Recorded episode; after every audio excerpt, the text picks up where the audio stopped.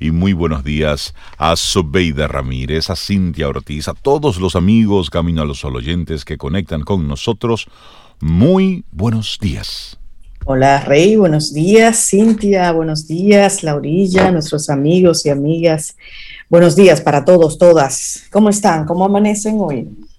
Estamos bien. Gracias por preguntar. Hola Sobe, hola Rey, hola Laura. Buenos días a ti, Camino al Sol Oyente. ¿Cómo estás? Buenos días para ti, feliz viernes. Y te preguntamos cómo te va. ¿Sí hoy es viernes, Sobe? sí, sí, sí, es viernes. Sí, es viernes. Bueno, buenos días a todos nuestros amigos Camino al Sol Oyentes, los que conectan a través de estación 97.7 FM y también los que a través de caminoalsol.do están con nosotros. Buenos días, muchísimas gracias por estar ahí, por permitirnos acompañarte en este inicio de jornada. Y esto arrancamos de inmediato con el tema que queremos proponerte para hoy. Es bueno hacer las paces. Yo acabo de hacer las paces y voy a hacer una especie de declaración pública. La confesión aquí, Sí, una confesión. Espera, déjame poner a grabar. Es bueno hacer las paces. Sí. Y, eso entonces lo conectamos con, con la actitud camino al sol en el día de hoy, que es no te quedes con una sola idea. No te quedes solo con una cosa, no. Eh, puedes exponerte, puedes ir un poquitito más allá. Aunque digan lo que digan los demás, pues experimenta, observa, ve. Hay cosas que es bueno tú probarlas por ti mismo. ¿No? Y para hacer las paces es muy importante tener varias eh, ideas, varias opciones y perspectivas, porque no siempre va a ser lo que yo creo necesariamente. A lo mejor la persona en cuestión con la que tengo que hacer las paces ni siquiera se enteró de que yo me sentí ofendida o me siento mal porque no hubo una intención, porque no hubo una conciencia. Entonces, eso de no quedarte con una sola idea también aplica mucho para que en el proceso de hacer las paces no lo veas como que estás dando tu brazo a torcer, de repente simplemente tú tomaste una perspectiva no tan positiva de algo que pasó y esa otra persona tiene otra idea y otra perspectiva. Claro, y no verlo desde, desde ti, sino ponerte en el lugar del otro, en el zapato del otro, pensar en su historia, o sea, por qué actuó o no actuó de tal manera. Y eso también tiene que ver con, con no solo quedarse con, con una sola idea. Y aplica para todo. Aplica para todo. Sí. Entonces te iba a hacer una confesión, Rey, yo me quedé como... ¿Estás lista? ¿Estás preparada? ¿Seguro? Segura, siempre. Durante años me han estado hablando del pan. Que si el pan blanco, que si el pan integral, que... Bueno. Y mucha gente, no, yo, yo no como pan, porque ya eso... Y, carbohidratos. Y los carbohidratos. Miren, señores, yo acabo de probar el nuevo producto de Molinos del Sol, que es el pan artesano.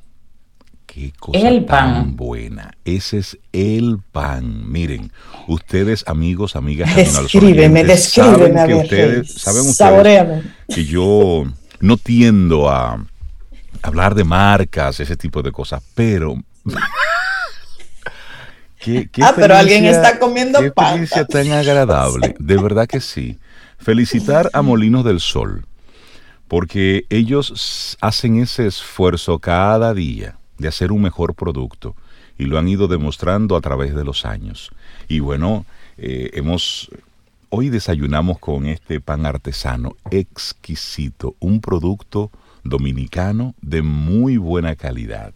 Y, describe suave, así, textura como de campo. Sí, te da como ese. Te remontó a tu niñez. Sí, es como e, esos pancitos buenos para tú eh, comértelo así como mojadito con el café. Oye, vacío. Vacío. Boca y pan. Boca y pan. Qué rica masa. Eh, le hace real, el producto hace honor al eslogan que ellos han puesto para este producto y es si lo pruebas no lo dejas y es verdad de verdad. peligro. Es, ese pan es un peligro.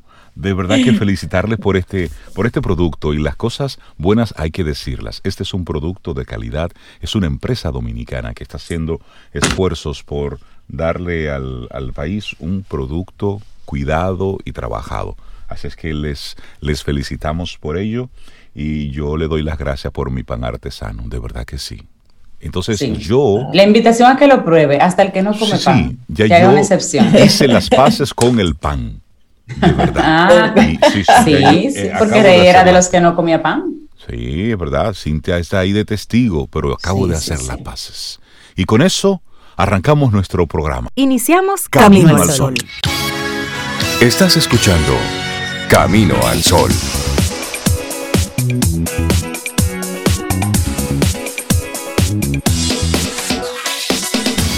Laboratorio Patria Rivas presenta En Camino al Sol, la reflexión del día. Y una frase de Simón Pérez es Shimón Pérez.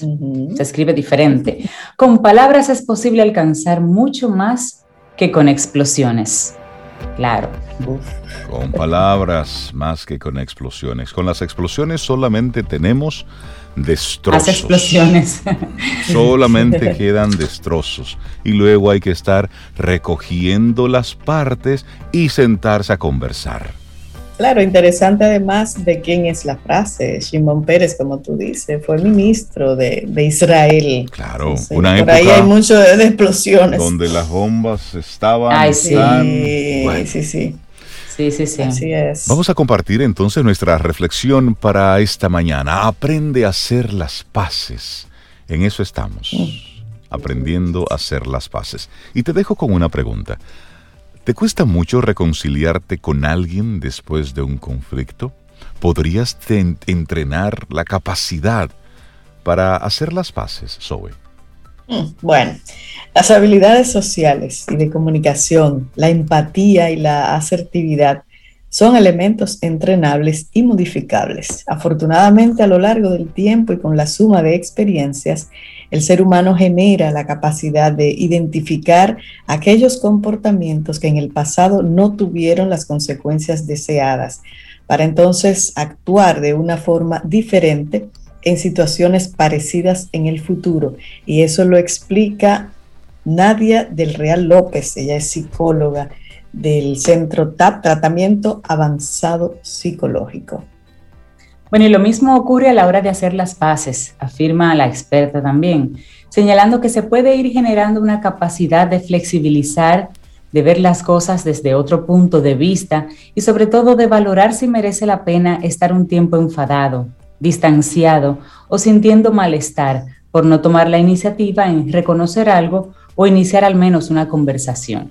Existe una técnica en ese sentido que se llama mindfulness, que la hemos mencionado mucho aquí, que precisamente profundiza en la aceptación y en el sentir compasión, tanto para los demás como para uno mismo, despojando el negativismo que siempre ha acompañado al concepto de autocompasión, de la, de la pena propia, y viéndolo entonces como una forma de entendernos a nosotros y de perdonarnos por lo que sí son capacidades que se pueden modificar con voluntad y constancia, y eso es una muy buena noticia. Claro.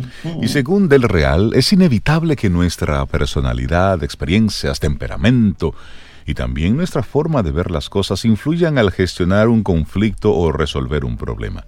En muchos casos, también tiene que ver con patrones aprendidos en las familias. La clave está en el autoconocimiento. Cuando somos conscientes de nuestros puntos fuertes y débiles, podemos poner el foco en trabajar aquello que más nos cuesta. Por ejemplo, sabemos que cuando nos enfadamos tendemos a la agresividad. Ya tú sabes que cuando tú te molestas, hay personas que, guardan silencio, hay personas que se ponen rojas y se despeinan, hay personas que se ponen caliente. Hiperventilan, respiran. Sí. Eso ya tú identificaste cuál es tu signo. Entonces, es bueno que tengas ya estrategias para intentar serenarnos y tranquilizarnos. Pero todo esto antes de iniciar una conversación o un encuentro. Es decir, si ya te sabes molesto, si ya te sabes incómoda, incómodo, bueno, pues identifica eso. Sí que sé que es difícil hacerlo, pero estamos en, en el proceso de trabajar con nosotros mismos. Entonces, si ya tú lo sabes, identifícalo y haz el ejercicio antes, tranquilo, suavecito, suavecito al paso, antes de que tú tengas ese encuentro. Y la psicóloga del centro TAP, ella indica que podemos encontrarnos también con personas que tienen dificultades para flexibilizar, para entender otras posturas que no sean afines con la suya. Es decir, yo estoy de acuerdo contigo siempre y cuando tú estés de acuerdo conmigo. Esa es una forma. Es una forma. Y entonces se podrán mostrar más rencorosos u orgullosos luego de un conflicto, lo que influirá en su capacidad o iniciativa a la hora de perdonar. Y ahí es un poco volver sobre qué estamos discutiendo, sobre un tema en particular. Entonces, no personalicemos las cosas. Así es, pero hay un elemento importante que se llama orgullo. Entonces, ¿cómo vencer el orgullo? El orgullo se define en la Real Academia Española como exceso de estimación hacia uno mismo y hacia los propios méritos por los cuales la persona se cree superior a los demás. Eso es la RAE. Partiendo de esta acepción, se puede entender que el orgullo que nos lleva a mantenernos firmes en una posición o pensamiento no es algo positivo, puesto que es una actitud impositiva a través de la cual los demás no sentirán validadas o respetadas sus opiniones, ideas, creencias o sentimientos. La experta en psicología destaca que es importante tener claras las prioridades en cada situación o momento, o al menos realizar el ejercicio de pensarlas. De esta forma, se logrará entender que quedar por encima de los demás probablemente no sea una de ellas y se prioricen otros elementos tales como sentirse bien, generar bienestar en otras personas, aliviar un dolor o superar un conflicto. De este modo seremos capaces de experimentar la sensación de orgullo, pero ese que se siente ante la satisfacción de haber logrado algo que se considera meritorio. Correcto, no atado al ego. Exacto. Problemas emocionales también. Está atado a todo este tema de poder perdonar y hacer las paces. La gestión del conflicto puede afectar en la salud psicológica y esto lo afirma la misma psicóloga que hace todo el, todo el, todo el tema del día de hoy. De la misma manera que una gestión adecuada de un conflicto produce bienestar, las dificultades en este sentido pueden derivar en problemas emocionales. En ocasiones las personas optan por apartar ese conflicto y seguir hacia adelante tratando de ignorarlo, es decir, no van a llevar a cabo una gestión adecuada de él, lo que puede desestabilizar el estado de ánimo. Y esto puede observarse, por ejemplo, en que la persona se encuentre más irascible o más susceptible ante el estrés laboral o a cargas familiares, que experimente problemas en la conciliación o mantenimiento del sueño, que sienta tristeza, desánimo, apatía o preocupación. Mantener situaciones conflictivas sin resolver puede incluso llegar a modificar nuestro autoconcepto, viéndose afectada la seguridad en nosotros mismos y también la autoestima. O sea, mira todo lo que, en todo lo que deriva, no hacer las paces y cerrar un capítulo. ¿Y cuáles son los beneficios de pedir perdón? En otros momentos lo, lo, hemos hablado, pero vamos a recordarlo. Son varios los mecanismos mentales que se llevan a cabo antes del acto de pedir perdón. Se trata de aceptar que quizás nos hemos equivocado, entender que podríamos haber actuado de otra manera y asumir que, aunque mi intención no era mala, he podido causar un daño en el otro. Eso es un acto de humildad. Tú reconocer que aunque tú sientas en un momento determinado que tú no has fallado, el reconocer que por lo que has dicho le has sí ocasionado daño al otro, pues sí, baje la rodilla, baje la cabeza y pida perdón. Cuando tú pides perdón, empatizamos con los demás y flexibilizamos nuestras posturas, lo que nos permite reconocer y entender situaciones y emociones que de otra manera no sería posible. Cuando pedimos perdón, nos liberamos y de alguna manera nos perdonamos a nosotros mismos también, aceptando que todos cometemos errores. Pero, ¿y si tú eres de los que está preguntando, ¿y qué pasa si yo perdono pero no olvido? Que es una frase, incluso está en un poema de Benedetti. Y hay canciones que hablan sobre esto. Yo perdono, pero no olvido, es un cualariano, tú sabes. Puede ocurrir que nos sintamos tan ofendidos o defraudados que creamos que no tenemos la capacidad de perdonar ese hecho, incluso que no querramos hacerlo. A veces cuesta más pasar página y conseguir normalizar una relación, eso lo reconoce esta psicóloga. Y es importante permitirse estos pensamientos y darse tiempo para llegar a tomar una decisión al respecto. Una vez decidido que poniendo en una balanza nos compensa perdonar, también hay que darse la oportunidad de ir adaptándose a la situación poco a poco. Finalmente y a la larga, cuando el perdón se ha llevado a cabo desde la sinceridad y la reflexión con todo lo que eso conlleva, el recuerdo de aquello que sucedió queda separado de las emociones que en su día generaron tanto malestar.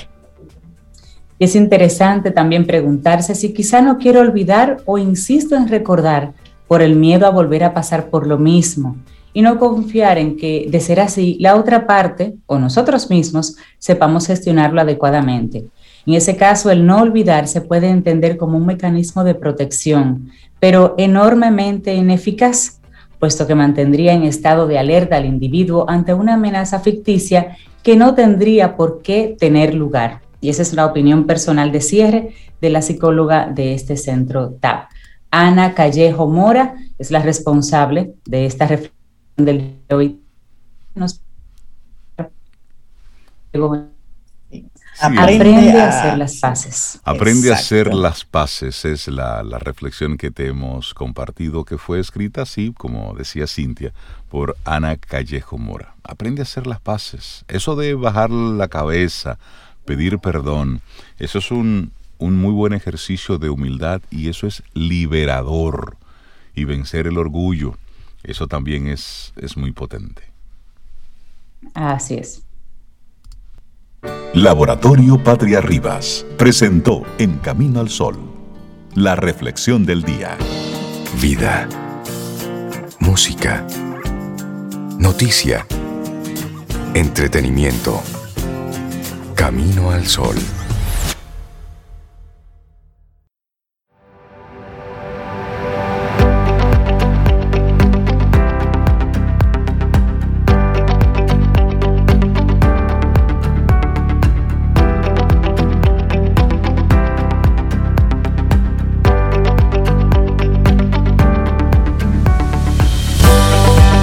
Helen Keller, la autora de la siguiente frase, solos podemos hacer poco, juntos podemos hacer mucho. Y esto, esto es Camino al Sol. Y precisamente tomando como punto de partida la reflexión anterior que hacíamos de aprende a hacer las paces, Sobe rescata un, un poema de Benedetti. Así es, se llama Hombre preso que mira a su hijo, que fue musicalizado eh, y es un poema que describe un hombre que ha sido torturado y le va explicando a su hijo una serie de acciones que a veces él no puede hacer con su hijo. Es eh, hermosamente desgarrador. De hecho, lo tengo aquí en la voz del propio Benedetti, o si quiere lo, leemos. Por favor, si lo tienes en la voz de Benedetti, pues... Mejor, ¿verdad? Como que oírlo a él mismo. Eh, declamando su, poema. Así es que vamos a, a escuchar. Se vale llorar. Claro, claro, claro que sí. Ahí les va. Pónganle atención a cada palabra, a cada verso que Benedetti comparte. Hombre preso que mira a su hijo. Hombre preso que mira a su hijo. Cuando era como vos me enseñaron los viejos, y también las maestras bondadosas y miopes, que libertad o muerte era una redundancia. ¿A quién se le ocurría en un país donde los presidentes andaban sin capangas que la patria o la tumba era otro pleonasmo, ya que la patria funcionaba bien en las canchas y en los pastoreos? Realmente Botija no sabían un corno. Pobrecitos, creían que libertad era tan solo una palabra aguda, que muerte era tan solo grave o llana, y cárceles por suerte una palabra esdrújula. Olvidaban poner el acento en el hombre. La culpa no era exactamente de ellos, sino de otros más duros y siniestros, y estos sí, cómo nos ensartaron en la limpia república verbal, cómo idealizaron la vidurria de vacas y estancieros, y cómo nos vendieron un ejército que tomaba su mate en los cuarteles. Uno no siempre hace lo que quiere, uno no siempre puede. Por eso estoy aquí mirándote y echándote de menos. Por eso es que no puedo despeinarte el jopo, ni ayudarte con la tabla del nueve, ni acribillarte a pelotazos. Vos ya sabés que tuve que elegir otros juegos y que los jugué en serio. Y jugué, por ejemplo, a los ladrones, y los ladrones eran policías. Y jugué, por ejemplo, a la escondida, y si te descubrían te mataban. Y jugué a la mancha, y era de sangre. Botija, aunque tengas pocos años, creo que hay que decirte la verdad para que no la olvides. Por eso no te oculto que me dieron picana, que casi me revientan los riñones. Todas estas llagas, hinchazones y heridas que tus ojos redondos miran hipnotizados son durísimos golpes, son botas en la cara, demasiado dolor para que te lo oculte, demasiado suplicio para que se me borre. Pero también es bueno que conozcas que tu viejo cayó, o puteó como un loco, que es una linda forma de callar, que tu viejo olvidó todos los números, por eso no podría ayudarte en las tablas, y por lo tanto todos los teléfonos, y las calles, y el color de los ojos, y los cabellos, y las cicatrices, y en qué esquina, en qué bar, qué parada, qué casa. Y acordarse de vos, de tu carita, lo ayudaba a callar. Una cosa es morirse de dolor y otra cosa morirse de vergüenza. Por eso ahora me podés preguntar y sobre todo puedo yo responder. Uno no siempre hace lo que quiere, pero tiene el derecho de no hacer lo que no quiere. Llora no más, botija, son macanas que los hombres no lloran. Aquí lloramos todos, gritamos, berreamos, moqueamos, chillamos, maldecimos, porque es mejor llorar que traicionar, porque es mejor llorar que traicionarse. Llora, pero no olvides táctica y estrategia. Wow. Mi Sin táctica es mirarte, aprender como sos, quererte como sos. Ahí estábamos escuchando en la propia voz de, Mario Benedetti. Impresionante. Para, un hombre preso que mira a su hijo. ¿eh? Sí, sí. Muy duro. Gracias, Ove, por, por rescatarlo a propósito de la reflexión que teníamos hace un momentito. Muy, muy profundo todo esto. Y es, y es un poco ponernos ahí en los, en los zapatos de aquel que ha sufrido todo esto. A veces cuando hablamos del, del perdón, eh, hay que ponerse en ciertos zapatos, porque hablar desde fuera, pero cada uno de nosotros tiene su propia realidad. Y es como nosotros ponemos estos temas y lo observamos en nosotros y lo analizamos desde, desde mi experiencia y de lo que estoy viviendo. Buscando qué? Buscando precisamente seguir cultivando ese ser que soy y que está en pleno y franco desarrollo. Así es que la invitación es a eso, a que reflexionemos sobre, sobre esto. Buenísimo.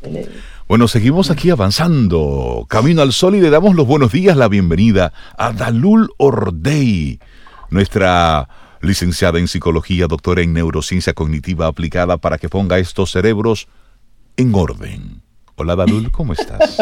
Hola, buenos días. Disculpándome porque el internet, el internet no es el Zoom que me tiene, yo no sé. sí, él está últimamente, él está como entré, salí, no quiso y bueno, así que aquí estamos por el celular. Actualice su, su, Voy a tener que hacerlo. No, para nada. Actualízalo, actualízalo. Profe Dalul, ¿y usted cómo está? Yo siempre estoy bien. Eso, Me encanta esa respuesta. Yo soy una Camino al Sol oyente. El que de Camino al Sol tiene que estar bien siempre. es que esa es la actitud. Esa es la actitud. Claro. Exactamente. Mire, y, y, además estoy feliz. Ajá. Porque acuérdense que mañana, bueno, si no lo saben, mañana estamos celebrando el Día Internacional de la Felicidad. ¿Usted sabía que había un Día Internacional de la Felicidad? Sí, sí, sí. Sí, ya, pues ah, mañana. Ah, pero hay que celebrarlo Lo que pasa es que Cintia, Cintia, está más enfocada en el día de hoy, que es el Día del Sueño. Pero sí, ah. estamos conectados con el Día de la Felicidad. Estoy loca por celebrarlo. Ah, pero yo también, hay que, hay que empalmar eso, porque tú sabes que la felicidad tiene que ver con bienestar. O sea, para estar bien hay que dormir Perfectamente, que a eso mira como anillo al dedo. Por algo están uno al lado del otro. claro. Mira, ¿y cómo celebramos el, Día de la Felicidad, Alul? Pues mira, eh, ese, ese día fue eh, decretado por la ONU en el año 2012 y me encantó la historia de por qué sale y es en un, eso fue iniciado en Bután. Eh, Bután es un paisito, ¿verdad? De esos que andan por ahí por la zona de África y, esas, y esa área. Y ellos hablaban de que habría que priorizar la, la felicidad nacional por encima del Producto Interno Bruto. Fíjate la importancia que le dan. Y hablaban de que la felicidad es un nuevo bienestar, y, perdón, la felicidad es un nuevo paradigma del bienestar económico. Señor, una persona que está feliz y que, se, y, que, y que construye una actitud de felicidad en su vida, miren, va a pelear menos, va a ser más consciente de las cosas que hace, va a cuidar más a su familia, va a tener un mejor sistema inmunológico, por lo que se va a enfermar menos y el sistema de salud va a estar menos cargado. Va a tener una salud física mejor. O sea, la felicidad es parte no solamente del bienestar personal, sino del bienestar global. Te hace ser más empático, te hace eh, eh, entender y ser considerado con la necesidad del otro. Por lo tanto, ¿eh? vamos a tener un mayor nivel de armonía, de respeto y de cooperación mutua. Entonces, eso es un ganar para todo el mundo. Por lo tanto, lejos de ser un tema que dependa de un ambiente, de un tema biológico, o es un tema de actitud. Si recuerdan en semanas anteriores, estábamos hablando que la excelencia viene dada de la práctica de la excelencia, de hacer las cosas. Y la felicidad es igual. La felicidad es una decisión que se construye con las actividades y con lo que hacemos cada día. Obviamente que hay una serie de factores internos y externos que van a coincidir, pero eh, si vemos una definición es que el bienestar, la felicidad está asociada a la calidad de vida.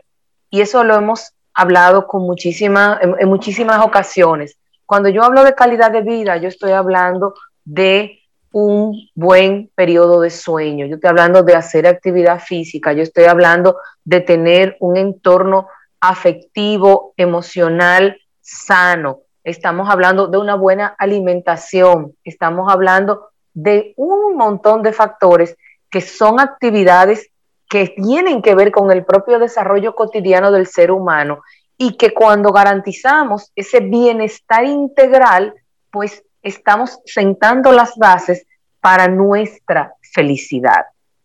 Entonces ahí entra, pues obviamente que hay un componente eh, eh, fundamental asociado a todo el desarrollo y a todo el proceso eh, de, de nuestro funcionamiento cerebral y allí no podemos dejar de mencionar ciertos, algunas estructuras importantes.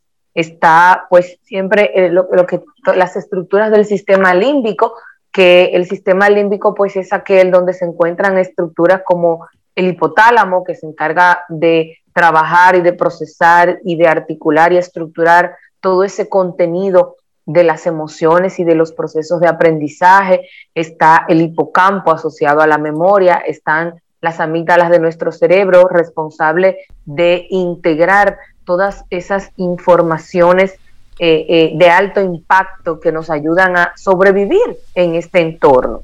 Y obviamente, pues, la parte bioquímica que es fundamental. ¿eh? Entonces hay una interacción de tres sistemas, de nuestro sistema neurocognitivo, de nuestro sistema inmunológico, que está asociado directamente a, este, y el sistema endocrino, que tiene que ver con la producción de esas sustancias químicas que nos llevan a producir, a que nuestro estado sea un estado de felicidad que pueda ser sostenible en el tiempo. De allí entonces tenemos la producción de oxitoxina, que es lo que se conoce como la hormona del amor, pero que está más asociada a esos vínculos afectivos que establecemos con nuestros padres, con nuestros hijos, con nuestra copareja, con nuestras mascotas. Señores, no hay cosa que produzca más oxitocina, más sentimiento de, de, de, de felicidad que estar con su mascota, con unas plantas que a usted le guste. Y, como y Sobe aplaude, ¿te diste cuenta? claro. claro. Entonces, está también otra sustancia química que se llama vasopresina, que está asociada a los mecanismos de la empatía. Es lo que me hace a mí que cuando yo te vea, nosotros hagamos ese clic, ese match, ¿eh? y que nos pongamos en una sintonía eh, similar. Y por eso es importante el tema de la actitud, porque si yo voy en una actitud empática, respetuosa, amable, eh, de, de, respeto, pues yo voy a recibir eso mismo. Y cuando estamos en esa actitud de manera integral, pues obviamente que eso se va a extender, ¿verdad? Va a ser una onda expansiva. Eh, hay montones de, de, videos que andan por ahí donde tú haces un acto eh, bondadoso con alguien y ese lo va a seguir multiplicando y con el quien lo multiplica y se hace una, una, onda expansiva, una cadena de, de actos de bondad que producen bienestar y felicidad en la persona que está.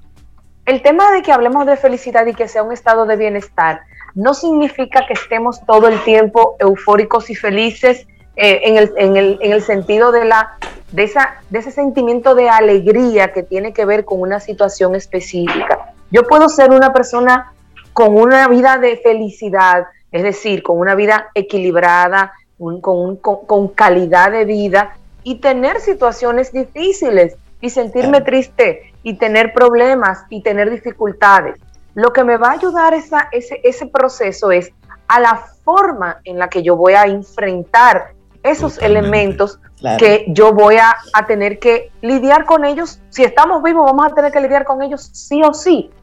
Dalú, y ahí, es, eh, eh, es bueno hacer, eh, no la advertencia, pero sí el, el comentario sobre desmitificar el estado de felicidad. La gente se piensa que estar, que ser feliz es estar todos los días con los dientes pelados. Es decir, siempre muerto de risa, eh, sin ningún tipo de problema, sin ningún tipo de dolencia. Y no, es como en tu día a día, en eso que está sucediendo, tú eres, a pesar de todo, tú tomaste la elección, tú decidiste ser feliz.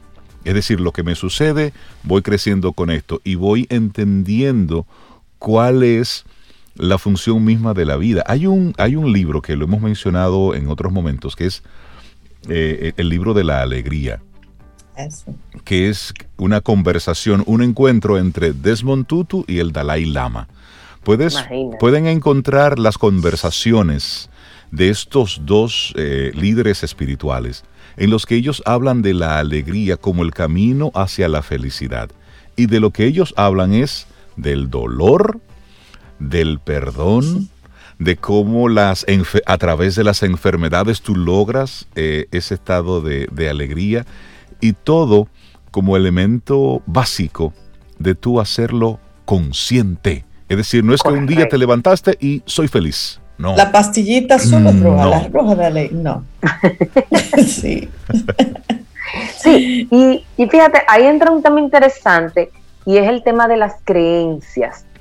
Y, y ahí entra un rol importante el qué cosas, qué, qué, qué, qué programaciones yo tengo que no las sé y que me hacen de alguna manera que delimitan ese tipo de actitud y de conducta consciente hacia ese estado de procura de la calidad y de la, del bienestar como una construcción de, de permanente. Eduard Punset, que si lo recuerdan es uno de los eh, científicos españoles que tuvo un alto impacto, él decía que la felicidad estaba en la sala de espera de la felicidad, de que es una decisión personal que se construye diariamente eh, si recuerdan, hablábamos de que cuando usted hace continuamente una acción, esa acción se automatiza. Entonces nosotros tenemos que procurar automatizar nuestra felicidad, que esa sea, que esa actitud de vida sea la que primero emerja ante cualquier eventualidad, porque felicidad no es sinónimo de ausencia de problemas, es sinónimo de la forma y la actitud en la que asumimos todo lo que vamos a vernos enfrentados por estar vivos. dificultades, situaciones, problemas, pérdidas. ¿eh? Entonces es el darnos ese permiso de empezar a construir de manera consciente todas esas pequeñas actividades del día que nos van a permitir sostener, automatizar la, el estado de felicidad que podemos vivir eh, eh, de, manera, de manera constante. Entonces, ahí entra algo que decía Rey, la vida consciente, el conocernos, el conocer nuestro interior, el hacer contacto con lo que realmente somos, con lo que realmente me genera, eh, además de, las actividades cotidianas, ese, estado de alegría y de paz interior.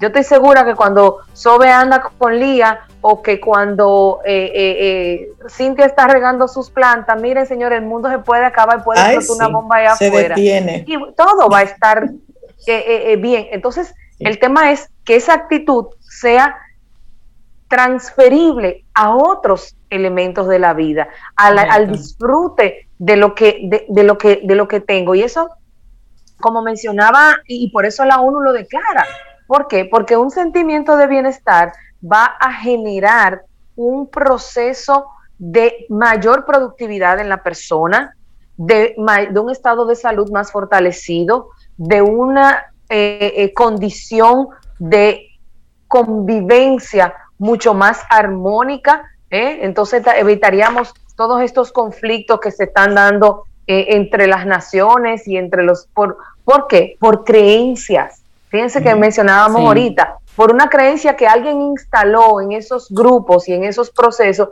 y que lo tienen como vuelo y válido y no, no hacen ese ejercicio de conciencia individual y colectiva de probablemente decir, pero ven acá, ¿de dónde viene esto? ¿Por qué así?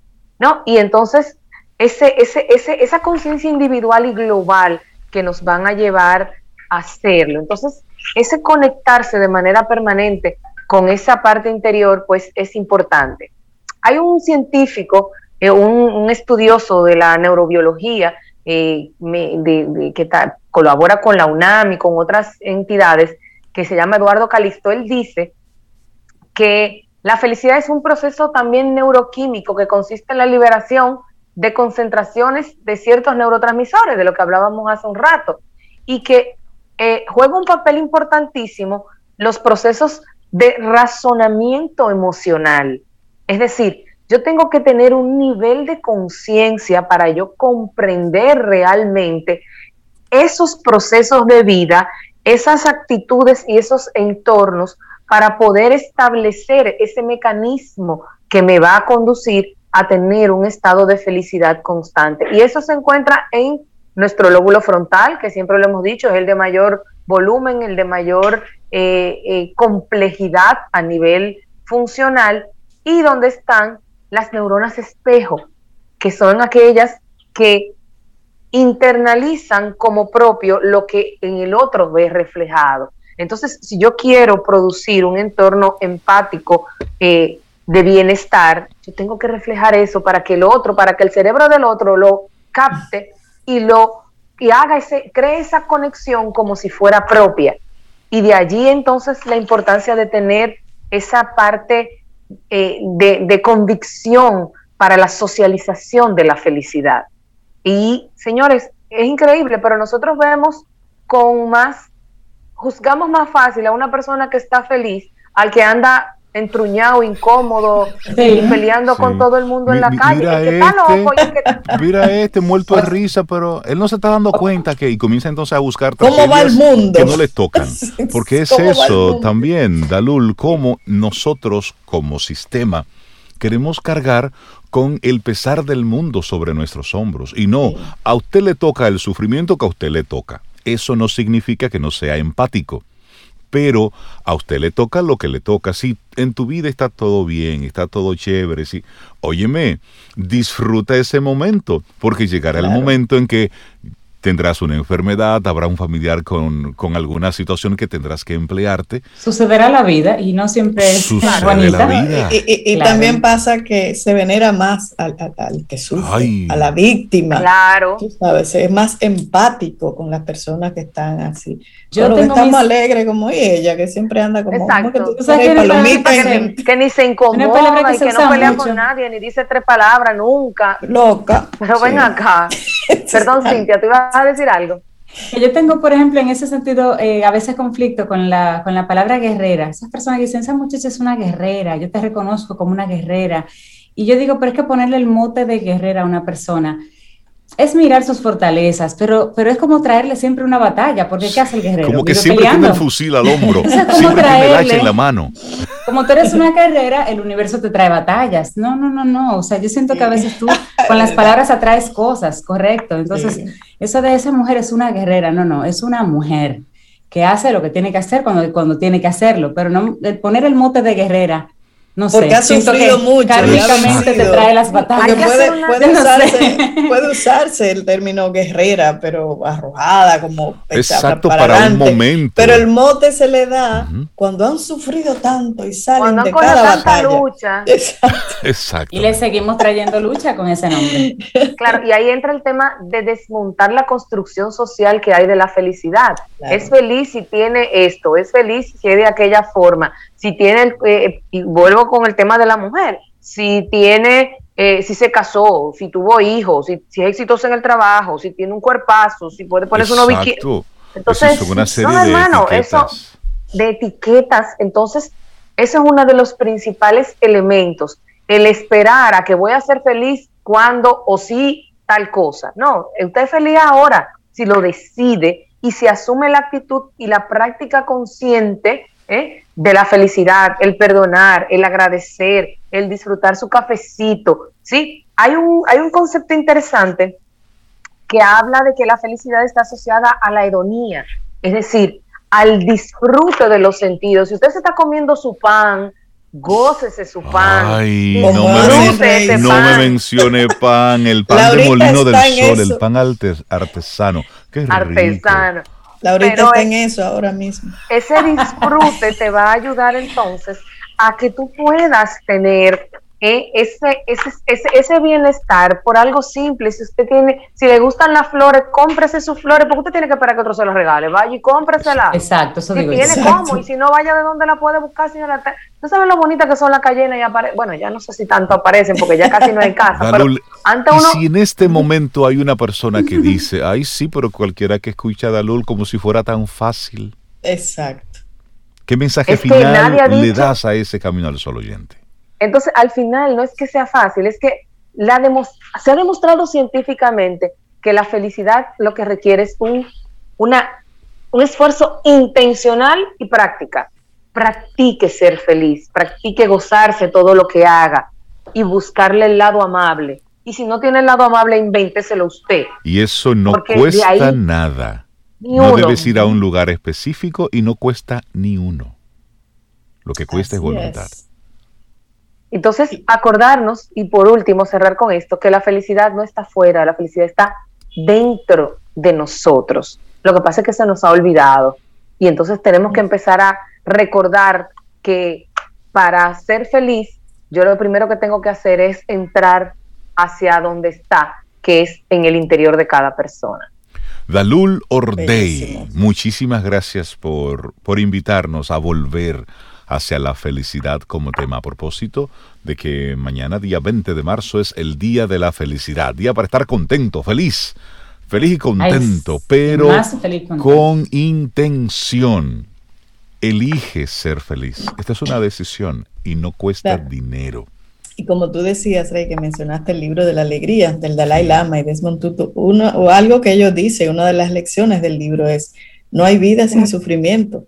Es la cómo tú enfoques eso. Entonces, tampoco la felicidad es, wow, déjame esperar que bajen de Marte a traérmela. No, como dice la luz, es dentro de uno y con cosas sencillas del día a día. Es más, mire, regálese ese libro. De verdad, regáleselo. Y también busque en YouTube esas conversaciones un periodista norteamericano los acompañó mientras el Dalai Lama estaba celebrando su cumpleaños. Y en esa celebración aprovechó y comenzó a hacerle preguntas a Desmond Tutu y al Dalai Lama.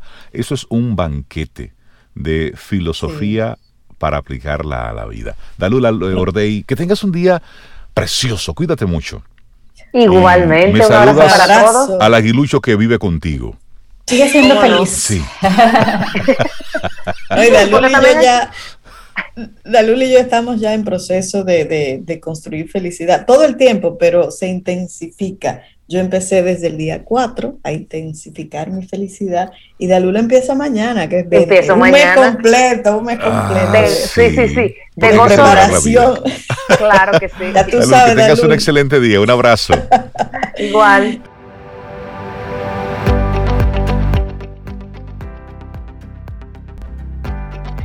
Y dice por ahí el doctor Zeus, una frase que encontramos de él, que las preguntas a veces son complicadas y las respuestas son simples.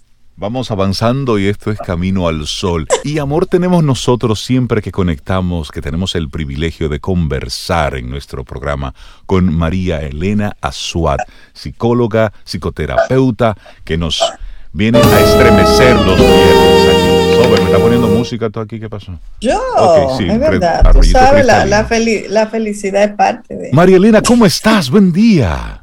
Buenos días, muy bien, gracias, muy bien. No, no, no, ustedes están de viernes. Mañana es el día de la felicidad, estamos en gozo. Estamos felices. bueno, yo quisiera continuar hoy con el tema que dejamos, digamos, abierto la vez pasada, que tenía que ver con los contratos inconscientes que los padres pasamos a los hijos. y así a modo de síntesis rápida, decíamos que todos aquellos deseos, duelos, dolores, sueños que los padres no realizamos, los pasamos de manera inconsciente a nuestros hijos. Es decir, así como les pasamos un bagaje genético hereditario, les pasamos nuestra carga de sueños, dolores, alegrías de manera inconsciente. Así que cada uno de nosotros andamos con un equipaje que nos han pasado nuestros padres de manera inconsciente. Y estos equipajes pueden ser muy positivos, pero también pueden ser muy dolorosos. Así que el día de hoy quisiera entrar al tema de cómo se transmiten esos contratos. Sí, ya sabemos que los padres entramos con nuestras dificultades y nuestras grandes hazañas en la vida y los pasamos a los hijos. Ahora, ¿cómo se los transmitimos? Porque creo que Cintia dice, yo quiero saber cuál es mi contrato individual, eh, mi consciente, la vez pasada, ¿sí? Bueno, ahí van algunas ideas de cuáles pudieran agarrarse para tratar de saber cuáles son estos contratos inconscientes. La primera cosa que les quiero recordar es que las familias están siempre entre dos fuerzas. Una es la fuerza de la homeostasis, el equilibrio, que todo esté en orden. Y otra es la tendencia al crecimiento de la familia. Y este crecimiento del sistema familiar se produce en los cambios. Imagínense ustedes lo que ha significado para los sistemas familiares actuales la pandemia. Cuando estamos en desequilibrio todos los días, todos los días hay algo nuevo. Entonces la familia se ha visto muy forzada a perder el equilibrio, agarrar el cambio y volver a equilibrarse. Y desde ese lugar podemos ver con claridad cómo la pandemia ha forzado el crecimiento del sistema familiar. En muchas ocasiones para bien y en otras no tan. Pero las familias han tenido que sacar recursos que ni sabían que tenían para poder sobrevivir en esta situación. Claro, hay muchos divorcios, hay muchas dificultades, pero en general es una etapa de crecimiento cuando hay muchas crisis como hoy. Así que cuando llega un niño a una familia, si es deseado, buscado, acaramelado, todo el mundo está de acuerdo, entra al mundo en una situación muy diferente que cuando llega un niño que nos espera. O cuando llega una niña y queríamos niño. O cuando llega un niño o una niña con dificultades de salud o con discapacidad. O cuando llega un niño o una niña en una situación de crisis de la pareja. O cuando llega un niño o una niña en una situación de que ha habido un duelo o la pérdida de un ser querido. Todo esto mete a la pareja y a la familia en una situación de crisis frente a la cual tiene que buscar qué hacer. ¿Sí? Así que, dicho esto, lo primero que tenemos que reconocer es que una pareja, cuando tiene un hijo o una hija, se desequilibra. Y muchas veces la relación de pareja se distancia en favor de la atención del niño o de la niña. Y cuando ocurre esto, el niño o la niña se siente muy importante, pero además muy inseguro, porque de él depende el bienestar de la pareja. Así que un niño, una niña que nacen, reciben toda la información del contrato individual a través de sensaciones, presiones musculares, miradas, olores, sabores. El niño es muy pequeño y solo recibe a través de sus órganos de los sentidos. Un padre que lo carga molesto, la musculatura del padre al tocar al niño es diferente que si lo carga relajado. Y como los niños lo único que hacen es sentir, ahí están entonces mandando los padres información del contrato individual. Si un niño está muy tranquilo y los padres se preocupan porque es un niño como lento, es un niño como, y lo estimulan a crecer y a desarrollarse, el niño está recibiendo inconscientemente el mensaje de no puede ser lento. Para que papá y mamá estén, oh. tienes que acelerarte, tienes que ser más activo. Y el problema es que muchas veces el niño, por naturaleza, es reflexivo, no es un niño que pase a la acción. Entonces el niño empieza a sentir, o la niña, que no así, pero empieza a sentir que lo que él hace no es lo correcto. Empieza a hacer lo que siente que debe hacer para ser aceptado. Ok. El parecido físico. El parecido físico de un niño o una niña facilita mucho la cuestión del contrato cuando la mayoría de los miembros de la familia dicen, ay, pero igualito que fulano, pero míralo, igualito que la abuela, la abuela es una acelerada y mira, esta niña es igual de acelerada. O no duerme nada, igual que tú, tú no dormías nada de chiquito. Mira la nariz, mira la boca. El parecido físico es una de las variables más importantes para el contrato individual inconsciente. ¿Sí? Por ejemplo, con el nombre ¿Por qué me pusieron el nombre que me pusieron? Sí, hay que ver de dónde viene. Si viene de dos parientes, por ejemplo, si hay nombre compuesto, o Cintia, o Reinaldo, o Sobeida, si es un solo nombre, ¿de dónde viene? ¿Quién lo puso? ¿Por qué se lo inventaron? A veces dice la gente, había una novela donde mi mamá le gustaba mucho. Esto es real. Mira, hay muchas Shakira, muchas Talía, hay muchas Marimar que surgieron en esa época de las novelas. Exacto. Y entonces uno dice, pero ¿por qué te lo pusieron? Ah, porque era la mala de la novela, porque era la buena, porque era la santa, porque era la sumisa, porque era la que tenía muchos hombres, en fin, ya con el nombre vamos pasando algunas cuestiones importantes. Wow, pero uno no piensa en eso, ¿no? Ah, pues hay que pensar, hay que pensar, ¿sí? Yo siempre digo, por ejemplo, yo me llamo María Elena Eugenia. Elena es el nombre de una tía, hermana de mi madre. Eugenia es el nombre de una hermana de mi padre. Entonces, ¿quién era Elena? ¿Y quién era Eugenia? Bueno, Elena era una mujer muy sociable, que le gustaba mucho festar, etc. Y Eugenia era una mujer medio misteriosa. ¿Sí? Y yo me identifico claramente con esas dos cosas. Yo soy media misteriosa, ¿verdad? Y me gusta mucho la convivencia social. Eso es lo mínimo.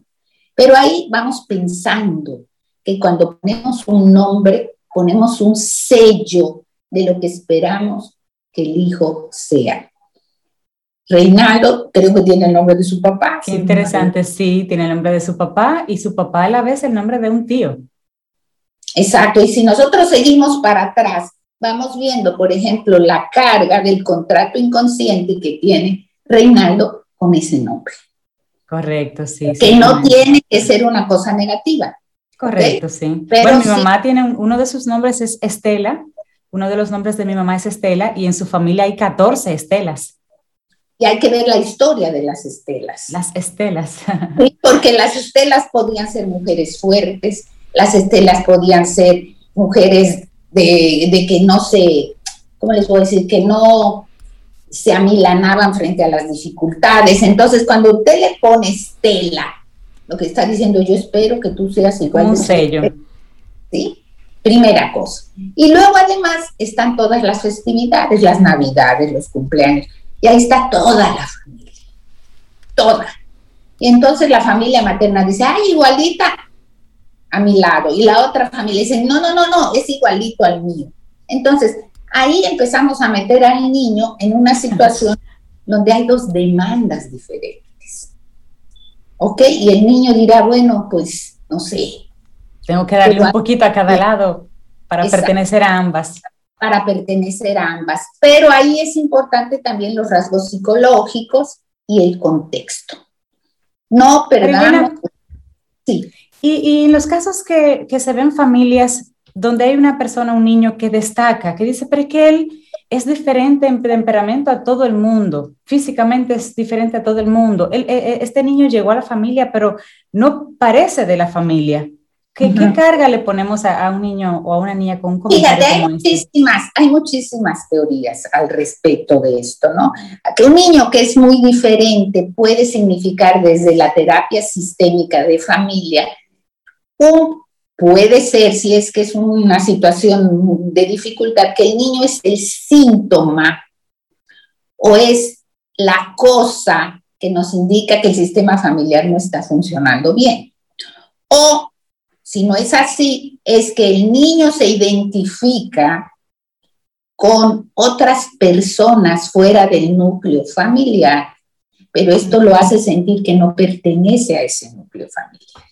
Ya. ¿Sí? Cuando uno le dice, tú eres igualita que tu mamá, uno dice, bomba, pertenezco. Pero si te dicen, eres igualita a Shakira, dices tú, ups, ¿y, por dónde? Entonces, hay que bailar, hay que mover la cadera para hacer justamente lo que Shakira hace. Pero además de lo físico y lo psicológico está el contexto. ¿En qué condiciones materiales nacen estos niños? ¿Sí? ¿En qué clima religioso? En qué clima social. Todo esto condiciona las relaciones de los individuos y todo repercute en las cláusulas de contrato. Decía Cintia la vez pasada que a los más pequeños era lo que menos les exigían, pero es justo al revés. ¿Cómo va a ser? Claro, porque a pesar de que los mayores abren campo, si yo tengo un hijo que no que yo veo que no va para mis sueños. Y el segundo tampoco. Y el tercero tampoco. Bueno, el chiquito se fuñó porque ese va a ser el depositario de todas mis necesidades. Es mi última oportunidad. Entonces, digamos que meto un fuerte acelerón inconsciente tratando de que ese hijo mío reproduzca lo que yo no pude hacer. Lo que me, me está faltando, sí.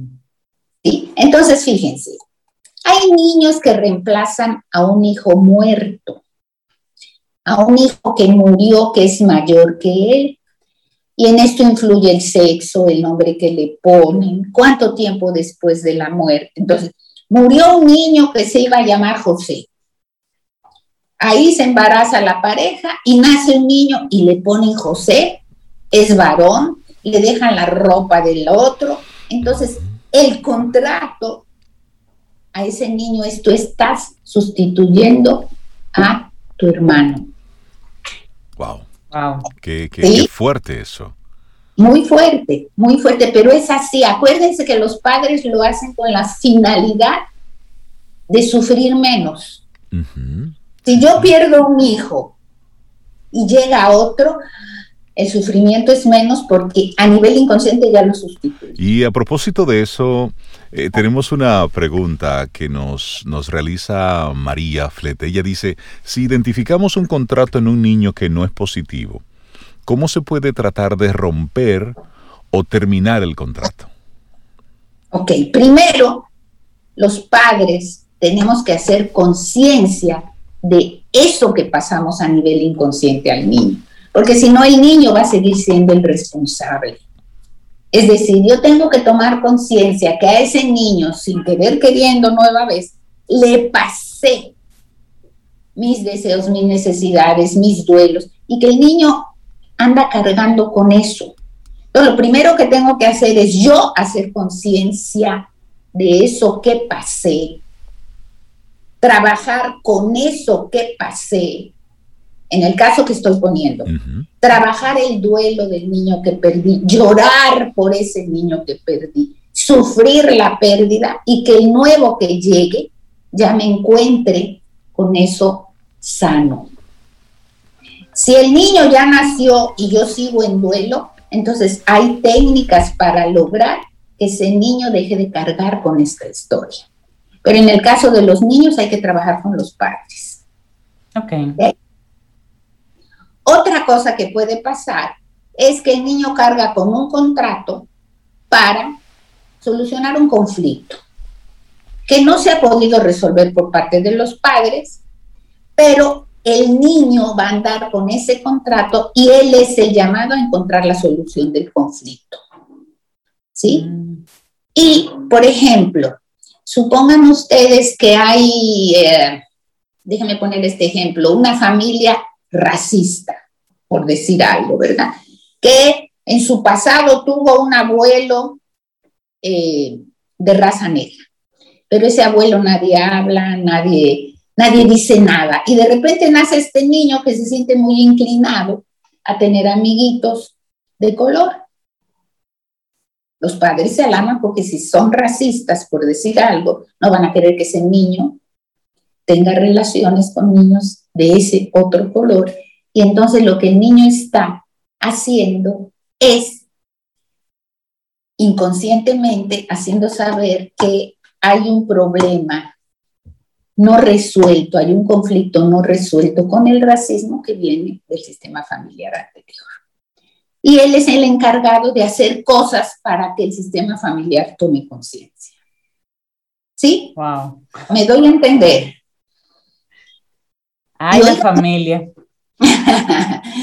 Pero fíjense que la reflexión es que por más que queramos los padres ser excelentes padres, aceptar a los hijos como son, abrirnos, ayudarlos a crecer como son, vivir tiene sus desafíos. Por eso es que no hay familias perfectas. Claro. No, ni padres perfectos.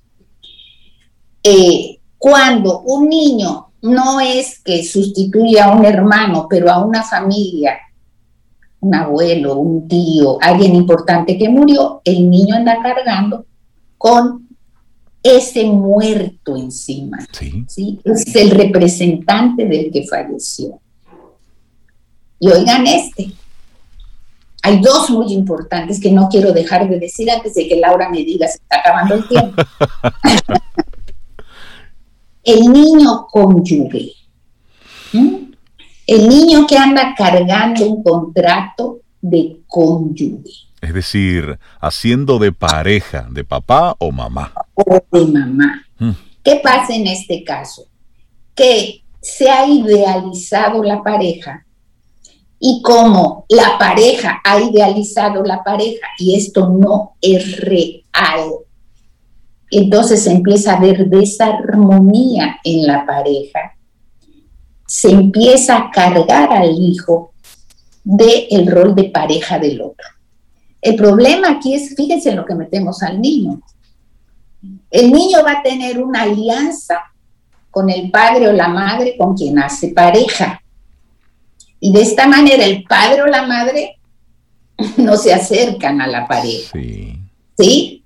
Pero aunque es el preferido del uno, es fundamentalmente el rechazo para el otro. Para el otro. María Elena, y, en ese caso, nosotros como sociedad, donde estamos teniendo tantos casos de madres solteras, mujeres que están solas criando uno, dos, tres hijos, pero en muchos casos un solo hijo. El peso y o el contrato de ese hijo único, de esa madre soltera, de tener luego vida propia, es decir, conseguir pareja, dejar el hogar, dejar a esa madre sola para entonces luego andar y echar vuelo solo. Tremenda carga ahí emocional. Tremenda carga, tanto para el niño como para la madre. Así es. Porque por eso es que hay que estar claro que cuando las madres son solteras y dicen, yo quiero un hijo porque no me voy a morir sin tener un hijo, el gran riesgo es convertir al hijo en el sustituto de la pareja y que el niño ande cargando con esa tarea de ser la pareja de mamá. ¿Sí? En estos casos, el abuelo, el tío, otras personas pueden simbolizar la parte paterna, por ejemplo, para el niño, siempre y cuando la madre lo facilite. ¿sí? Pero la madre a su vez tiene un contrato individual de su propia historia. Y si vamos para atrás, hay muchas familias donde se repiten las cosas. La abuela, por ejemplo, se, se casó porque se embarazó. La mamá se casó porque se embarazó. La nieta se casó porque se embarazó. Sí. Entonces, se va repitiendo ese ciclo. Se va repitiendo ese patrón y eso es lo que hay que romper. Porque tenemos ahí lo que se llama la lealtad a la familia. Y yo, para pertenecer, mi tendencia inconsciente es hacer lo mismo que hicieron las mujeres de mi linaje. ¿Sí? Así que el niño cónyuge la carga bien pesada porque tiene un progenitor que lo adula y otro que lo rechaza. Y se convierte en la competencia del padre con el que no hace alianza. Si el niño se alía con la madre y es la pareja de la madre, ¿quién queda excluido? El padre. Así es. Entonces el padre como tal no actúa como padre, sino como persona excluida de la relación. María, ¿hasta qué punto el acompañamiento profesional es importante para, para una pareja que se sorprenda en tus palabras o para una madre soltera que, que, que esté viendo, escuchándote y diga, es que puedo prever esto y lo puedo sanar a tiempo? ¿Qué tan importante es la ayuda profesional? Fíjate, ahí lo importante es descubrir cuál es a su vez el contrato inconsciente de la madre o del padre. Y en la medida que tú llevas a la conciencia ese contrato, puedes liberar a tu hijo. Es como si te lo pusiera en propias palabras. Es, ok, yo le pasé a mi hijo esta situación de ser mi pareja, porque a la vez yo fui pareja de mi papá, por decir algo, ¿no? Esto no es tan sencillo, pero como ejemplo. El hecho de yo darme cuenta de eso y de romper la relación de pareja con mi propio padre me permite liberar la historia del hijo. Es como si el hijo tuviera opción de cambiar la historia, pero liberado no con la carga. Por eso es que es tan importante con los niños trabajar con los padres. Totalmente. Porque con los niños, con hay que liberar a los padres para que esto rebote en los niños. Sí, sí, sí, hace mucho sentido. Totalmente. Entonces, eh, hay otra, otra cuestión que a veces aparece, que es que cuando los padres no podemos cumplir nuestros sueños, que ya lo decía, entonces se ponen los hijos esta frustración. Y a veces bueno, yo no puedo lograr que el mío, voy a tomar el ejemplo que ustedes, se dedique a la radio, tenga bonita voz, eh, eh, explore temas de profundidad. Entonces dicen, ok, este que tenga bonita voz, el otro que se mete en el radio y el otro que sea profundo. Y reparten entre tres hijos a nivel inconsciente sus propios deseos que no han podido cumplir. Y finalmente nos queda el niño que es portador de un secreto. En las familias siempre hay secretos. Hay cosas que no se dicen, hay cláusulas de silencio en los contratos. ¿Sí? Cuando alguien dice, por ejemplo, el abuelo tenía Alzheimer o era violento y golpeaba, cuando dicen abuelo, todo el mundo queda paralizado, el niño se percata de que algo está pasando. pero nadie dice nada. Nadie dice nada, se mantiene el secreto, la complicidad, la represión, y como el contrato, eh, como el secreto genera malestar a nivel del sistema familiar, entonces aparece un niño haciendo incoherencias, comportándose de X, Y o Z manera para mover al sistema en favor del crecimiento y que este secreto pueda abrirse. ¿Sí? Entonces, como ustedes verán, eh, entre menos cláusulas tenga un contrato inconsciente, mejor. Más puede decir por sí mismo el niño. Lo que pasa es, que para saber cuántas cláusulas tienen los contratos hay que saber con qué contrato cargo yo como padre. Y esa, es, y esa es la gran pregunta. La gente que quiera ponerse en contacto contigo, María Elena, ¿cómo, cómo puede hacerlo? Sí, al WhatsApp 809 868 0886. ¿Sí? Este es el último mensaje que quiero decir. Los padres excepcionalmente evolucionados, que creen que su rol es aprender a conocer a los hijos, tal como son, acompañarlos y dejar ser a los hijos, que fluyan lo mejor posible y que vayan construyendo su propia existencia. Esos son los padres que dejan mejores contratos.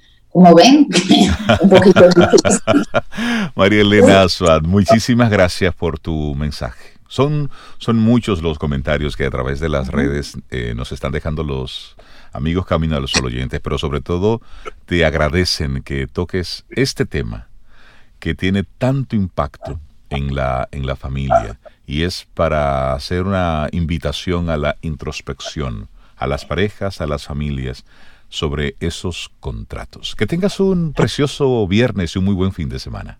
Muchísimas gracias, igualmente. gracias por tu tema.